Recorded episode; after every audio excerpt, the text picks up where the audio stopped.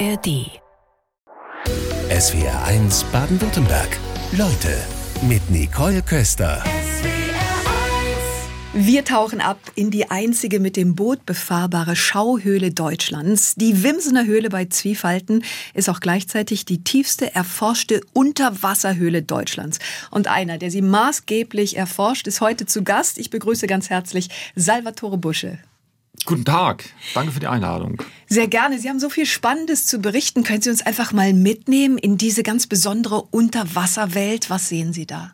Mache ich. Was ganz Besonderes ist natürlich das Höhlentauchen, gibt es weltweit, aber auch bei uns auf der Schwäbischen Alb, nicht weit weg von Stuttgart. Ungefähr in einer Stunde ist man da und da gibt es viele Höhlen. Unter anderem die Wimsener Höhle, die tiefste Unterwasserhöhle Deutschlands. 60 Meter Tauchtiefe haben wir dort. Das ist gigantisch. Das muss man natürlich auch bewerkstelligen mit mehreren Gasen, die man da benötigt, mehreren Flaschen. Das geht nicht einfach so wie so ein Hobbytauchen, eine Flasche rein ins Meer, auftauchen und das war's, sondern man hat die Decke über dem Kopf. Da ist schon zu spüren, diese Höhle, die zieht sie irgendwie magisch an, glaube ich, oder? Ja, mache ich, mache ich schon seit über 20 Jahren und jeder denkt so, Mensch, 20 Jahre macht er das, das ist ja langweilig. Müssen eigentlich alles gesehen haben, denkt man. Eigentlich schon, ja, aber das Gegenteil ist der Fall. Und äh, ich habe dann praktisch jetzt neue Bereiche entdeckt vor einigen Jahren und jetzt letztes Jahr nochmal eine neue Halle. War ein großer Traum von mir, eine lufterfüllte große Halle. Und die habe ich entdeckt. Der Traum hat sich bewahrheitet. Vielleicht einfach mal so zur Vorstellung. Die Wimsener Höhle, die zieht sich über 1300 Meter über die Schwäbische Alb. Wissen Sie noch, als Sie das, Sie haben gerade gesagt, seit 20 Jahren machen Sie das schon, wissen Sie noch, als Sie das allererste Mal dort getaucht sind? Wie war das? War unbekannt, weil keiner konnte was sagen über die Wimsener Höhle. Es waren so Gerüchte, da hat schon mal jemand getaucht und vielleicht war auch jemand schon mal tiefer getaucht und also wir wussten es nicht genau. Und dann haben wir gesagt, okay, diese Höhle ist auch nicht großartig vermessen, weil möchten ja auch gerne in der Höhle, also von der Höhlenforschungsgruppe vermessen und Bilder machen, Fotos machen. Und dann sind wir da rein im Nasstauchanzug mit zwei kleinen Flaschen und wir wussten nicht, was uns erwartet. Da war dann irgendwie so Lehmpampe und, und, und irgendwelche Leitern, die waren schon installiert, weil man sonst nicht da weitergekommen wäre. Aber die waren alle verrostet, die waren schon korrodiert und es war ein echtes Abenteuer. Und nach ungefähr einer Stunde langsam da durchwarten, sind wir dann an diesen eigentlichen Siffo gekommen, den Schluchtsiffo, da wo man dann richtig abtauchen muss. Und wir haben gedacht, gut, wie das so ist unter Höhlentauchern, da liegt eine Leine drin. Ja. Da lagen aber irgendwelche drei Wäscheleien okay. von vorigen Tauchern aus den 70er Jahren teilweise noch. Ja. Die haben sich alle probiert, da reinzutauchen. Und jeder hat seine eigene Wäscheleine reingelegt. Macht man nicht, weil es gefährlich für jeden einzelnen Taucher. Und dann mussten wir erstmal das ganze Chaos bereinigen. Genau, genau. Wir mussten erstmal uns da durchknipsen mit den Seitenschneidern und haben mal so die Wäscheleien, die zu viel sind, rausgezogen. Das hat auch schon wieder gedauert. Also da gehst du nicht nur einmal rein und machst das, sondern dann gehst du wieder rein und wieder rein. Also du bist bestimmt fünf, sechs Mal in der Höhle gewesen, bevor du da mal in Ruhe tauchen kannst. Nur zum Verständnis, diese Wäscheleien, dienen die der Orientierung, weil natürlich unter Wasser alles duster ist oder wofür sind die da? Die sind da, weil unter Wasser ist alles duster, aber du hast ja deine Lampen dabei, entweder auf dem Helm oder in der Hand. Und das ist die Führungsleine. Eine Führungsleine bleibt immer in der Höhle, weil der Rückweg hat das Problem, dieses Sediment, was wir da haben auf dem Boden, also Silt sagen wir auch, Sand und Lehm und Modder, den wirbelt man auf. Und wenn man zurücktaucht und hat keine Orientierung anhand der Leine, dann hat man ein echtes Problem. Dann echtes man, Labyrinth. Genau, echtes Labyrinth. Und du kommst nie wieder zurück und dann kommt Panik auf und das will man vermeiden. Deswegen bleibt diese Leine, früher Wäschelein, heute nehmen wir da so Polypropylenlein, die bleibt immer in der Höhle. Also wenn man was entdeckt, lässt man die darin drin, drin liegen. Da muss man keine Angst haben, dass da einer kommt. Ähm, das passiert nicht. Aber man selber will ja nicht jedes Mal immer die Autobahn neu erfinden, sondern wenn das die Straße gebaut ist, dann ist sie da und dann fährst du die auch entlang. Wir waren gerade eben in diesem Unterwasserlabyrinth in der Wimsener Höhle. Wenn Sie sich da fortbewegen, wie ist das durch dieses Labyrinth? Von der Wäscheleine haben wir schon gehört. Die Wäscheleine, die haben wir jetzt abgeknipst und haben unsere richtige Leine gelegt. Und jetzt braucht man aber keinen Nasstauchanzug, weil die Höhle hat nur 8 bis 9 Grad Wassertemperatur. Also richtig kalt. Und wir sprechen da von dem Trockentauchanzug, den man haben muss, sonst hält man das nicht aus. Wir sind ja insgesamt in der Höhle. Also die Wassertemperatur hat 8 bis 9 Grad und die Lufttemperatur auch. Sind wir oft mehrere Stunden, ich zum Schluss 10 bis 12 Stunden in der Höhle, Wahnsinn. im Wasser, über Wasser. Und das hältst du nicht aus. Wenn man jetzt reintaucht in dieses Labyrinth, dann ist die Sicht oft am Anfang genial. Also die hat ganz klares Wasser. Der Scheinwerfer oder die Lampe leuchtet so weit, wie das Auge sehen kann. 10, 20 Meter. Ist aber trügerisch, weil auf dem Boden ist viel Sediment. Ja. Und das ist das Problem beim Höhlentauchen. Ja, reintauchen ist oft easy, ja, alles klar, sieht gut aus, super, ja, alles zurück klar. Zurück wird's schwierig. Und zurück, wie? Ja, liegt die Leine richtig? Liegt die Leine nicht richtig? Hat die sich vielleicht eine Spalte gezogen? Und dann haben wir ein echtes Problem. Dann kann es lebensgefährlich werden, weil Sie die Temperaturen gerade ansprechen. Boah, acht bis neun Grad, das ist ja wirklich eisekalt und dann stundenlang. Wie machen Sie das? Haben Sie da mehrere Tauchanzüge übereinander an? Genau, das ist so. Also, man zieht erstmal so, ist ja alles, man benutzt einen Trockentauchanzug. Dann zieht man sich lange Unterhose an, so ein langes T-Shirt darunter und dann hat so ein Spezial-Kälte-Schutzanzug noch und dann kommt der Tauchanzug drüber. Also du ziehst dich an, du brauchst locker mal eine halbe Stunde dafür. Und dann ist man aber echt hermetisch trocken. Ja, da kommt kein Wasser an einen ran. Und dann hältst du das unter Wasser bis zu drei Stunden, hält man das, hält man das aus. Einigermaßen. Sie sind ja wirklich alleine unterwegs. Ist das nicht nochmal ein großes Risiko? Alleine stimmt, da habe ich die meisten Entdeckungen gemacht, weil es für mich einfach angenehmer ist, das alleine tauchen, was natürlich jetzt nicht Usus ist, weil es heißt ja beim Tauchen allgemein, tauche nie, tauche nie alleine. Ja. Das ist auch korrekt, aber ich habe ein Erlebnis gehabt und dann habe ich grundlegend alles für mich geändert. Das Erlebnis war mal vor 20 Jahren in einer kleineren Höhle. Da haben wir vermessen, unter Wasser Film gedreht. Die Höhle ist sehr, sehr stark zusedimentiert. Wieder auf dem Rheinweg alles in Ordnung. Auf dem Rückweg habe ich gemerkt, der Kollege hat alles aufgewirbelt. Ich konnte nichts mehr sehen, hatte zwar die Leine auch in der Hand.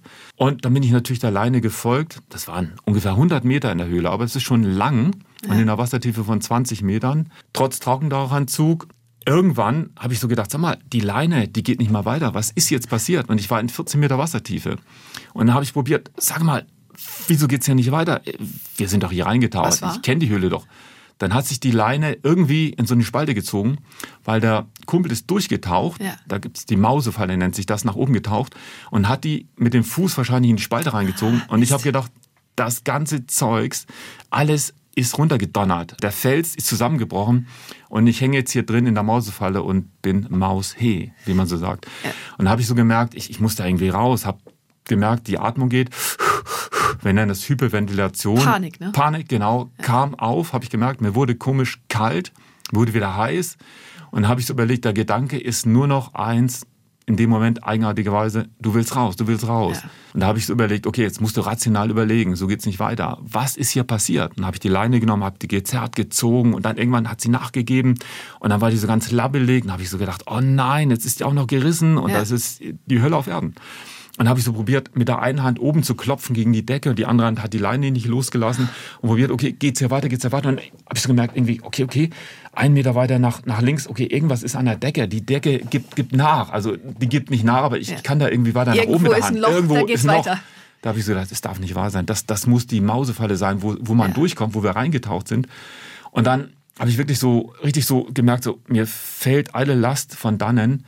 Und als ich aufgetaucht bin, so ein Schacht, den man nach oben tauchen muss, 14 Meter bis an die Oberfläche, da wusste ich, dieser Tag heute hat mir gezeigt, ich tauche so extreme Sachen nie wieder zu zweit. Und das habe ich auch, wenn ich etwas neu erforscht habe, habe ich das nie wieder zu zweit gemacht, immer alleine.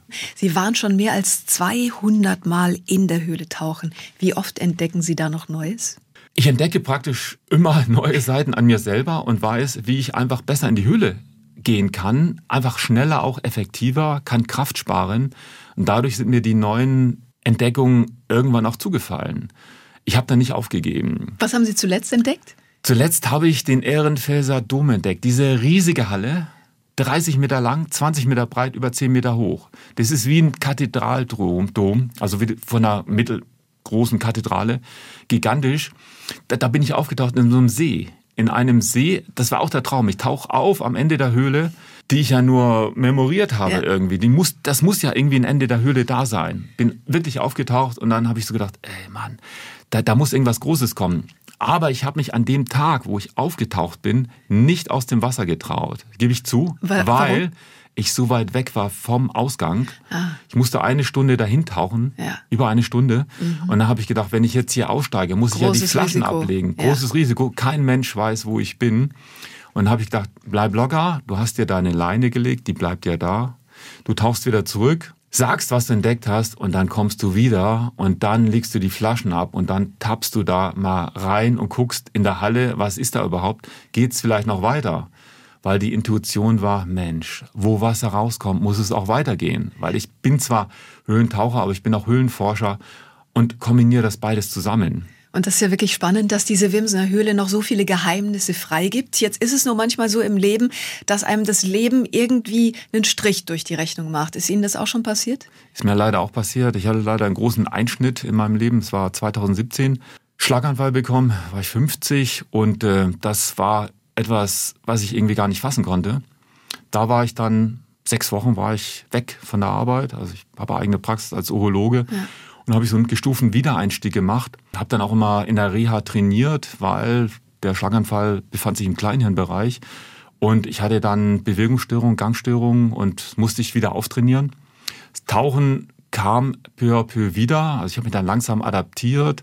Nicht in der Höhle. Ich habe dann im Bodensee so langsam mal wieder begonnen und geguckt, ob ich von der Koordination alles wieder hinbekomme und auch ob Angst da wieder ist ja. oder, oder was, ich, was, was fange ich damit an? Ja, war wahrscheinlich erstmal auch eine Angst, da nie wieder tauchen zu können, könnte ich mir vorstellen, oder? Das, das war die größte Angst. Natürlich ja. auch meiner Partnerin, ja, die gemerkt hat, also der größte Traum von ihm, was Neues zu entdecken, gerade in der Wimsener Höhle, der ist jetzt weggeblasen von einem Moment zum anderen. Und Jetzt denkt man bei so einem ultrasportlichen Menschen, wie Sie es sind, Sie machen viele Trainings, so ein Höhlentauchgang ist im Grunde wie ein Marathon, würde man gar nicht denken, dass sowas passieren kann. Gab es da Anzeichen? Ich hatte, obwohl ich Mediziner bin, ähm, Anzeichen gemerkt, äh, fünf Jahre zuvor und habe die aber nicht so richtig mh, hm, wahrgenommen oder ich wollte sie nicht so richtig wahrnehmen, obwohl sie schon krass waren. Was für Anzeichen waren das? Das waren plötzlich beim Autofahren hing mir der Mundwinkel runter, der rechte, und ich habe gemerkt, wie die rechte Hand nicht mehr richtig funktioniert so hat. Aus dem Nichts.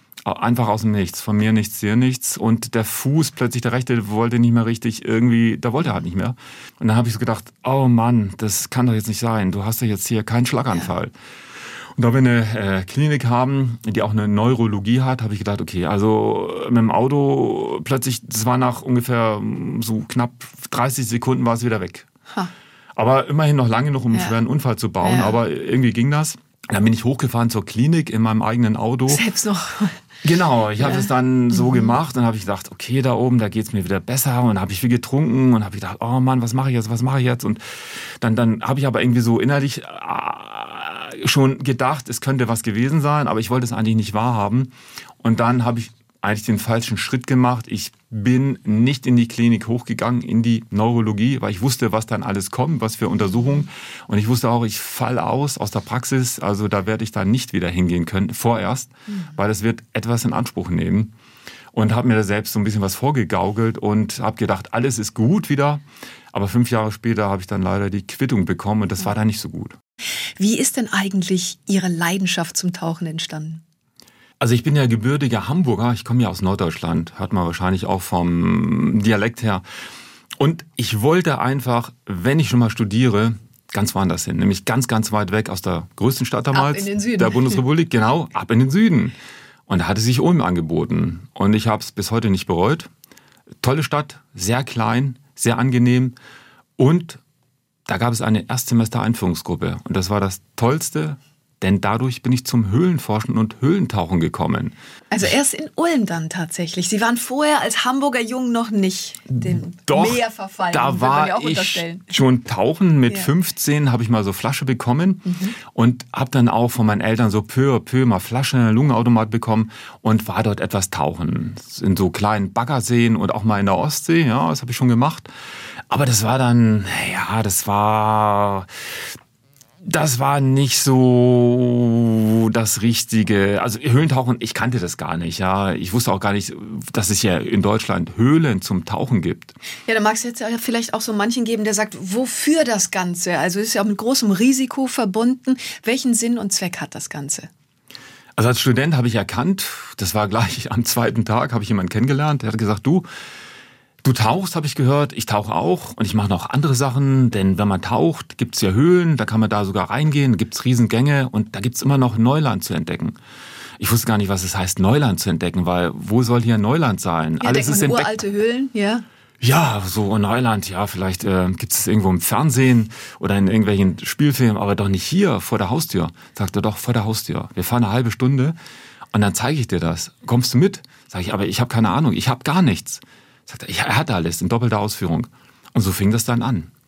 Und das ist ja wirklich eine große Ausrüstung, die Sie dabei haben. Was wiegt das Ganze? Sie haben eben schon gesagt, man braucht alles in doppelter Ausführung. So wichtig unter Wasser. Wie schwer ist das? Die Sachen, die ich heute habe, wiegen 100 Kilo. Boah, ist ja, ja Wahnsinn. Deswegen schaffen sie das auch gar nicht in einem Gang, sondern deswegen gehe ich gerade in der Wimsener Höhle, brauche ich eine Transporttour. Also ich fahre da nur hin, da kann ich aber nicht großartig tauchen. Ich muss das alles in die Höhle reinbringen. Das dauert über zwei Stunden und dann reicht's mir auch. Das ist ja wirklich ein Touristenmagnet. Also es ist ja auch die einzige Höhle, mit der man mit dem Boot reinkommt als Schauhöhle. Also da sind viele Touris unterwegs. Die sehen nur nicht, was unter Wasser ist. Werden Sie da häufig angesprochen, wenn Sie da unterwegs sind? Die sehen halt nur uns oder mich, wenn ich da wieder Aktionen mache. Ja, natürlich, dann kommen die auch zum Auto gelaufen und fragen. Das Beste ist, wenn das Boot ankommt, da wo man abtaucht, und die können ja nur 80 Meter reinfahren, und kommt wieder zurück und klopft mal an das Boot, wenn die da sind.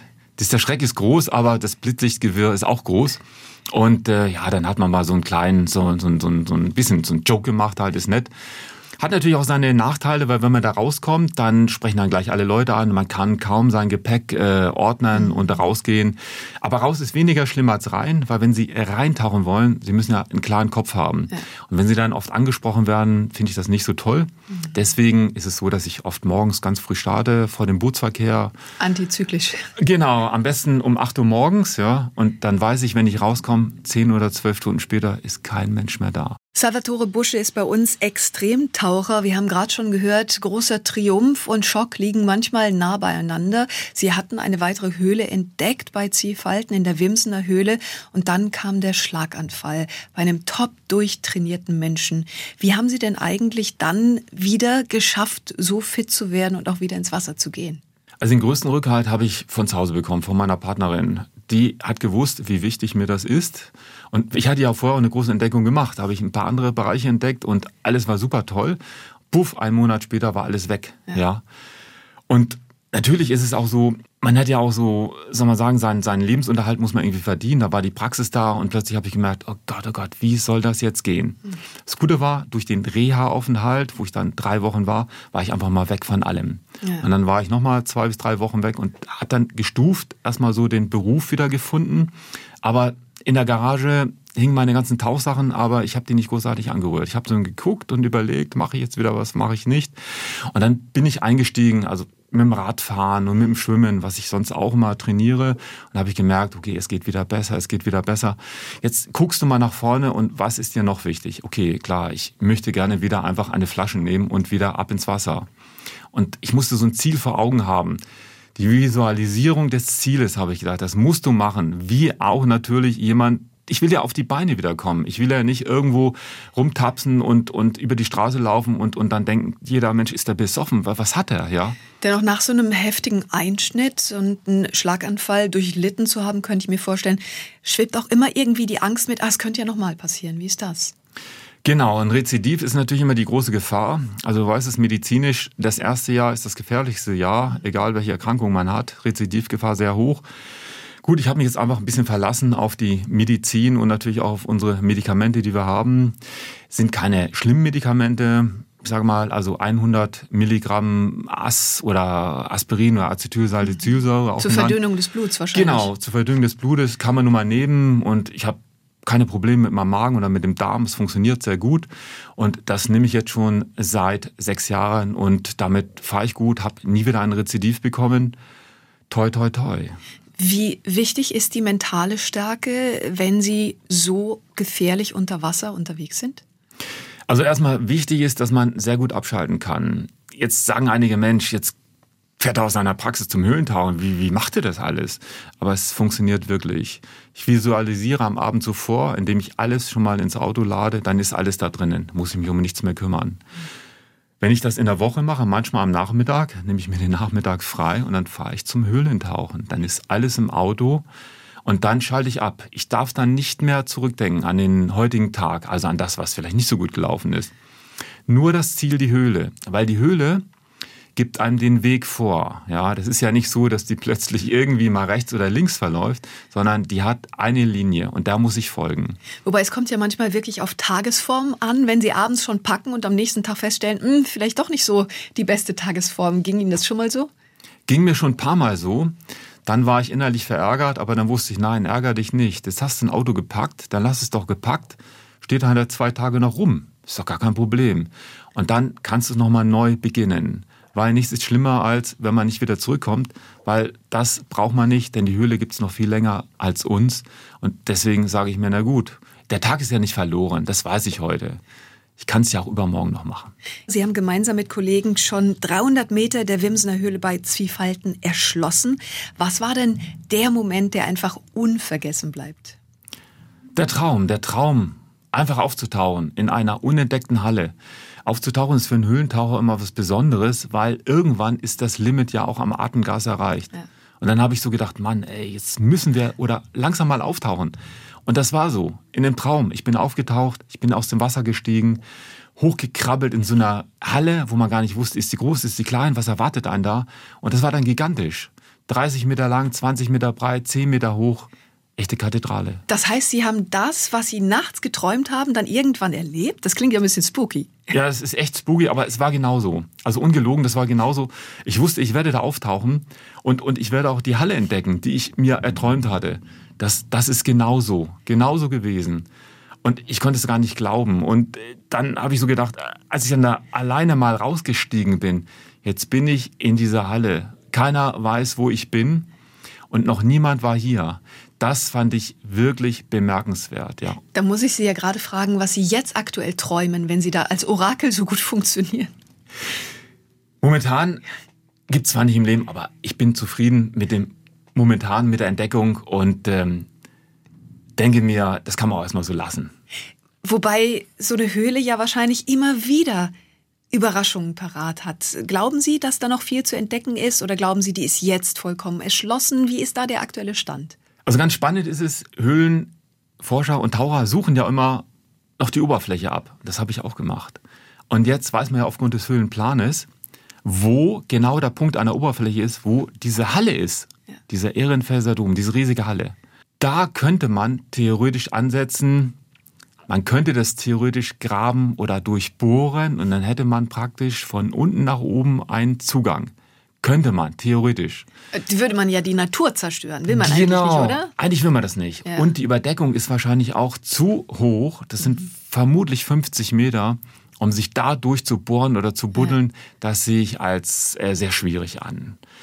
Und wir wollen ja eigentlich auch beim Höhlentauchen bleiben. Das macht ja auch diesen Entdeckergeist so großartig, ja. Was muss man mitbringen, wenn man da als Höhlenforscher unterwegs ist? Wahrscheinlich auch so ein gewisses detektivisches Gespür zu gucken, wo kommen Sedimente her, wo könnten noch Kanäle sein, in welche Richtung könnte ich gehen? Wie ist das? Wie kann ich mir das vorstellen? Genau, so habe ich auch einen weiteren Weg mal 2017 entdeckt. Da kamen mir Sedimente entgegen. Die kamen schon natürlich uns immer entgegen. Aber das war so irgendwelche Spalten, die da hochzogen und dann hat jeder gesagt, ey, das kannst du vergessen, die Spalte, da kommt niemand durch. Und irgendwann gab es mal richtig viel Wasser und dann schossen immer mehr Sedimente da durch. Und habe ich gedacht, Mann, jetzt presse ich mich da einfach mal durch. Ich probiere es mal aus. Kann ja, es geht schon nicht schief. Und dann habe ich gemerkt, dadurch, uff, danach öffnet sich der Gang. Hat zwar ein paar Meter gedauert und dann habe ich gewusst, ich bin da durchgeploppt, wie man so sagt, durch die Engstelle. Und habe ich gemerkt, Mann, das Wasser, das kommt immer mehr mir entgegen und wusste, die Höhle öffnet sich immer weiter und dann, und dann plötzlich ging es wieder weiter. Ich habe da gerade so ein Kino im Kopf, dass Sie da wirklich durch ganz enge Stellen schlüpfen. Also Platzangst darf man da unten nicht bekommen, oder? Darf man nicht haben. Also du gehst durch ganz enge Stellen ja. durch. Also der Körper, also wir tauchen mit der Side-Mount-Technik. Also sind die mhm. Flaschen seitlich am Körper, nicht auf dem Rücken, ja. weil dadurch kann man einfach in der Horizontalen besser durchglitschen. Mhm. Ja, das geht viel, viel besser. Aber du weißt halt nicht, ob du wenden kannst. Das heißt, oft genug musst du wieder zurück. Mhm.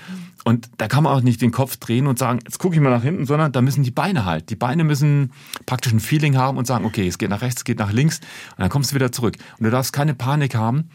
Aber wir wissen ja, die Lebensversorgung sind die beiden Flaschen, die wir da haben. Zwei Automaten sichern das gesamte Leben ab. Wären Sie manchmal gern ein Fisch? Der Fisch kann leider nicht draußen und im Wasser sein. Somit bin ich lieber der Mensch als Taucher und bin mal im Wasser, wenn ich Lust habe. Salvatore Busche, Extremtaucher, Entdecker vieler Orte in der Wimsener Höhle bei Zwiefalten. Geben Sie eigentlich Ihren Neuentdeckungen auch Namen? Ja, klar, machen wir, weil wir machen ja auch die Pläne und äh, zeichnen das Ganze. Und dann gibt es dann richtige Namen dafür. Da gibt es zum Beispiel einen Namen in der Wimsener Höhle, die Hamburger Freiheit. Weil Sie Hamburger sind. Ja, ganz am Anfang entdeckt. Dann haben wir gesagt, Mann, das ist doch cool, du hast es ja. entdeckt. Und dann fiel jemand der Name ein, Mensch, der Hamburger. Die Hamburger Freiheit, da geht's rauf. Da hat man auch eine kleine Halle, wo man auftauchen kann. Und äh, dann gibt's den, den, den Traumtunnel, ja, oder den Wimsener Höhlensee, wo man auftaucht. Manchmal Namensentdeckungen oder Namensgebungen an die, also entweder an die Ortschaften, die dort sind, oder an denjenigen, den, der es entdeckt hat, oder äh, den San André-Schacht zum Beispiel. Ja. Welche Geschichte steckt dahinter? Der Baron von San André, ja, dem das Gut, äh, wo Wimsen, die Wimsener Höhle und das Schloss Ehrenfels drauf ist, das gehört dem und den haben wir mal getroffen, 95 war das. Und da kam er vorbei und hat gefragt, was wir da machen, da auf seinem Grundstück. Und wir so, ja, wir sind die Höhlenforscher. Ach so, das ist ja spannend. Dann hat er uns eingeladen auf sein Schloss Ehrenfels. Super. Ja. Und, und so kam das dann. Und dann waren wir in enger Freundschaft mit dem. Und der hat uns immer unterstützt. Und als wir diesen Schacht entdeckt haben, der geht übrigens auf 60 Meter Wassertiefe. Das ist die tiefste Stelle unter Wasser der Wimsener Höhle. Dann haben wir gesagt, also wenn der Baron schon da ist, dann Schacht, Sonnenandré-Schacht. Das ist der Schacht. Und der ist, das ist der Name. Wie hat er reagiert? Genau, der fand es klasse. Der sagte, macht weiter so. Hat immer gesagt, seid ihr schon weiter? Und, und wie geht's? Und, und wie sieht's aus? Da hatte großes Interesse. Ja, da fiebern die Menschen einfach mit, weil es so eine besondere Faszination ist. Nur sehr wenige Menschen machen das. Sie haben sicherlich als Extremtaucher auch das schreckliche Unglück neulich von der Titan, von dem kleinen U-Boot verfolgt, was zur Titanic, zum Wrack der Titanic tauchen wollte. Ähm, was ging Ihnen da durch den Kopf, als tagelang gefiebert wurde, ob es noch Überlebende geben kann? Also grauselig, weil als Höhentaucher ist man ja solo-kompetent. Wir sagen, wir sind alleine für uns verantwortbar oder verantwortlich. Ja. Da ist keiner, den wir mitschleppen und sagen, hier, komm mit, ich gebe dir mal einen Automaten und wenn die Flaschen nicht gehen, du hast halt verloren. Und so sind jetzt mehrere Menschen in so einer Kabine und die können ja nicht wissen oder die denken, alles ist in Ordnung, alles ist safe, alles ist geprüft. Und wenn das nicht der Fall ist, dann kommen kommen drei, vier, fünf Menschen ums Leben und das macht mich unglücklich und das finde ich furchtbar. Und deswegen auch wieder dieses Solo-Tauchen als Höhlentaucher finde ich für meine Person durchaus in Ordnung, weil man keinen anderen nachher in sein Unglück mit reinziehen kann. Ja. Die Frage, wie weit so eine Suche nach Abenteuern gehen kann, die stellt man sich dann, glaube ich, auch. Stellen Sie sich die auch? Ja, also ich habe ganz klar für mich beschlossen, dass ich als Höhlentaucher solche Sachen machen kann, die ich mache, weil ich bin mental stark, muss mental echt fit sein, weil beim Höhlentauchen zählt die mentale Stärke. Man muss praktisch im Kopf klar sein, ansonsten kann man die extremen Sachen nicht machen. Und es zieht mich auch keiner mit. Wenn ich etwas machen möchte, dann mache ich das. Und ich gehe nicht irgendwo mit und dann sagen irgendwelche Leute, komm mal mit, alles ist gut. Das mache ich nicht. Und das fand ich eben halt, äh, bei der Titan war es ganz anders, weil die wussten ja gar nicht, was sie erwartet. Ja. Und ähm, wenn man da in Unkenntnis ist, dann, dann kann man eigentlich, man, man, man kann eigentlich gar nichts dafür. Man ist völlig unschuldig und plötzlich passiert was. Traurig. Was, was denken Sie, sollte es solche Touren überhaupt weiterhin noch geben? Das ist wirklich sehr schwierig. Ich glaube, das kann eigentlich nur jeder für sich selbst entscheiden, ob er das Risiko auf sich nimmt, wie der Höhlentaucher auch. Ich persönlich würde es nicht machen. Ich hätte da Respekt davor. Und ähm, der Respekt ist schon groß genug, den ich beim Höhlentauchen an den Tag lege. Ich würde sowas nicht machen und äh, bin jetzt auch nicht heiß drauf. Es gibt ja auch immer noch andere Menschen, ein Umfeld, was betroffen ist. Was sagt denn Ihre Partnerin zu Ihrem extremen Hobby? Meine Partnerin weiß, dass ich vernünftig bin und weiß auch, dass ich mal einen Check mache mit ihr. Machen wir heute ja meist übers Internet, über SMS. Ich gehe rein, ich komme raus.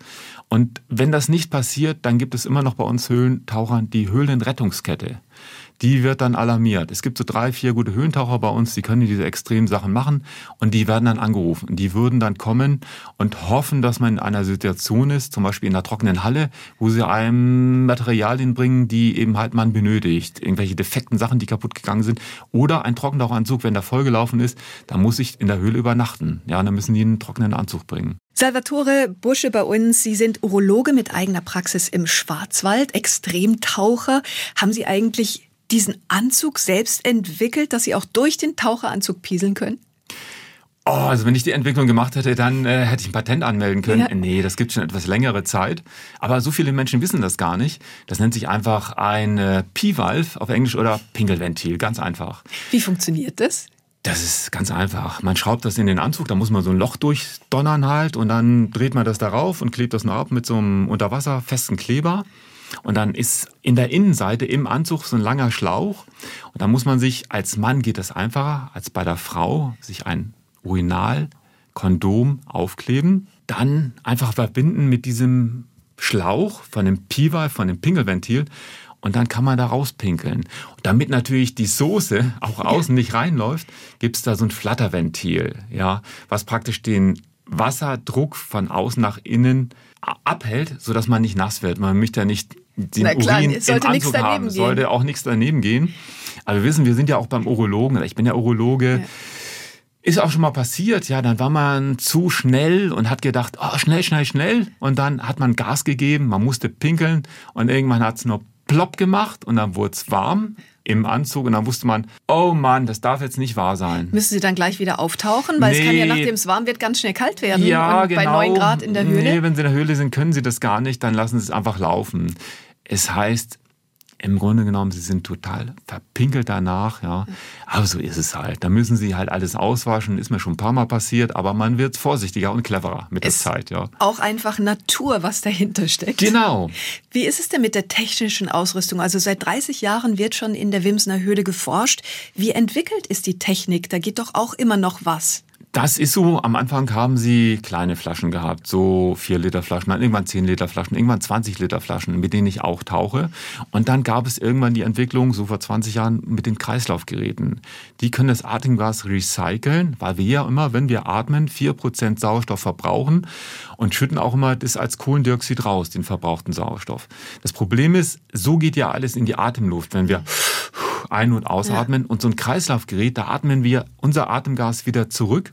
Und dann gibt es auch so Kalk drin und da bindet den verbrauchten Sauerstoff diesen Kohlendioxid und dann praktisch muss man nur noch Sauerstoff zuführen und kann viel, viel länger unter Wasser bleiben. Wird ja auch ab einer gewissen Tiefe dann ganz wichtig, denke ich, ja, oder? Ja, genau. So braucht man nämlich ab 40 Meter Wassertiefe braucht man mindestens Helium. Und das Kreislaufgerät kann einem das automatisch zumischen. Ansonsten müssen Sie die Flasche wechseln und auf Helium übersteigen. Es gibt so verschiedene Atemgase. Wir nutzen ein Nitrox-Gemisch, damit kann man tauchen, damit man weniger Dekompression hat und das Heliumgemisch braucht man ab 40 Meter Wassertiefe, damit man keinen Tiefenrausch bekommt. Es gibt eine ganz spannende Dokumentation von den Kollegen des SWR-Fernsehens über Sie, Entdecker der Unterwelt. Also Dreharbeiten bei Expeditionen ist ja für Sie nichts Ungewöhnliches, weil Sie ja mit der Forschungsgruppe oft auch etwas festhalten mit der Kamera. Waren diese Dreharbeiten dennoch nochmal anders? Wie war das? Die waren natürlich völlig anders, weil ich habe auch die, die Aufnahmen unter Wasser ganz anders jetzt in Erinnerung, weil wir ja viel, viel Beleuchtung dabei haben. Als Höhlentaucher mhm. alleine läutest du mit einer Lampe oder zwei Lampen und das war's dann. So ist ja der ganze Unterwasserraum erleuchtet mit drei, vier, fünf Lampen. Und dann sieht das ganz anders aus. Entdecker der Unterwelt, auch bei YouTube zu sehen und in der ARD-Mediathek gibt's viele Kommentare drunter. Schoko Berni hat zum Beispiel geschrieben, tolle Doku, bin Selbsttaucher, aber noch nie in einer Höhle gewesen. Sieht irgendwie unheimlich aus. Können Sie das nachvollziehen, dass selbst Taucher sagen, boah, das ist schon ganz schön spooky? Ist unheimlich, weil du weißt nie, wo du reintauchst. Im Meer sieht man irgendwie den Grund. Du siehst da unten deinen Grund. In der Höhle siehst du nur das Unbekannte, das Dunkle. Weil in der Höhle reicht deine Lampe vielleicht zehn Meter. Und dann ist aus die Maus. Du hast keine Oberfläche, gar kein Licht von oben, keine Sonneneinstrahlung, gar nichts. Wo sehen Sie sich denn ähm, als Taucher? In welchem Alter machen Sie das noch? Wenn alles gut geht, ich habe noch mal jemanden gesehen, also das hat so gepasst vom Alter, Höhlentauchen noch mit 80, das ist etwas, was ich versuche zu visualisieren, das wäre ein Ziel. Das wäre cool, wenn das funktionieren würde. Dann drücke ich feste die Daumen dafür und sage herzlichen Dank für den Besuch in SWR1 Leute. Vielen Dank, super. SWR1 Baden-Württemberg. Leute, wir nehmen uns die Zeit.